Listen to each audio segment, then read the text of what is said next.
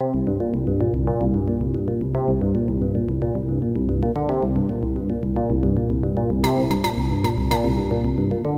L'actu économique. Le coût de la construction des logements neufs à usage d'habitation a augmenté de 4,4% au deuxième trimestre 2022 par rapport au trimestre précédent. Selon l'Agence nationale de la statistique et de la démographie, cette évolution résulte essentiellement de la hausse des prix des matériaux de construction, du coût de la main-d'œuvre et de celui de la location de matériel. Soit en variation, il a augmenté de 9,8%.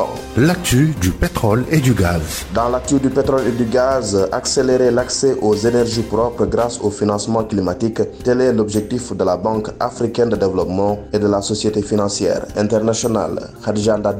Le 22 août prochain, la Banque africaine de développement et la Société financière internationale vont organiser un événement pour discuter des défis liés à l'accélération de la transition vers une énergie propre, les opportunités d'investissement pour le secteur privé et des moyens pour des institutions de financement du développement d'intensification de leur soutien pour atteindre ces objectifs. L'événement parallèle aura lieu virtuellement en marge de la 8e conférence internationale de Tokyo sur le développement de l'Afrique qui se tiendra les 27 et 28 août 2022 à Tunis. Alors que l'Afrique émerge de la pandémie de Covid-19, environ 600 millions de personnes sont toujours privées d'accès à l'énergie.